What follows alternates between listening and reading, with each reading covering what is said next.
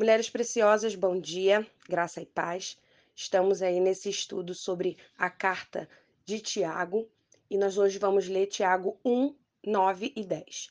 Mas glorie-se o irmão abatido na sua exaltação e o rico em seu abatimento, porque ele passará como a flor da erva. Amém? Esse texto nos diz a respeito de riquezas. Nós já ouvimos algumas vezes alguém dizer a frase de que nós não levamos nada nesta vida. Tudo que nós acumularmos aqui, aqui mesmo ficará.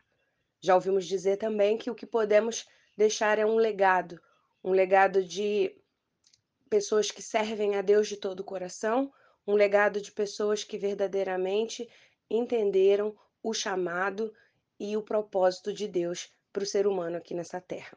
O Senhor também nos diz, lá em Jeremias 9:23, assim diz o Senhor: não se glorie o sábio na sua sabedoria, nem se glorie o forte na sua força, não se glorie o rico nas suas riquezas.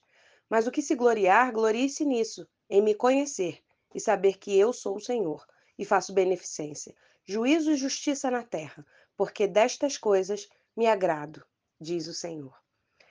Que a alegria do nosso coração seja fazer a vontade do Pai, que nós possamos entender que o Senhor tem propósitos para cada uma de nós e que o nosso coração, como diz o Senhor Jesus lá em Mateus 6, que onde está o tesouro, o nosso tesouro, ali está o nosso coração. Que o nosso coração esteja voltado para as coisas de Deus, para as coisas do alto. Que o nosso coração esteja voltado em fazer aquilo que agrada o coração do nosso Pai.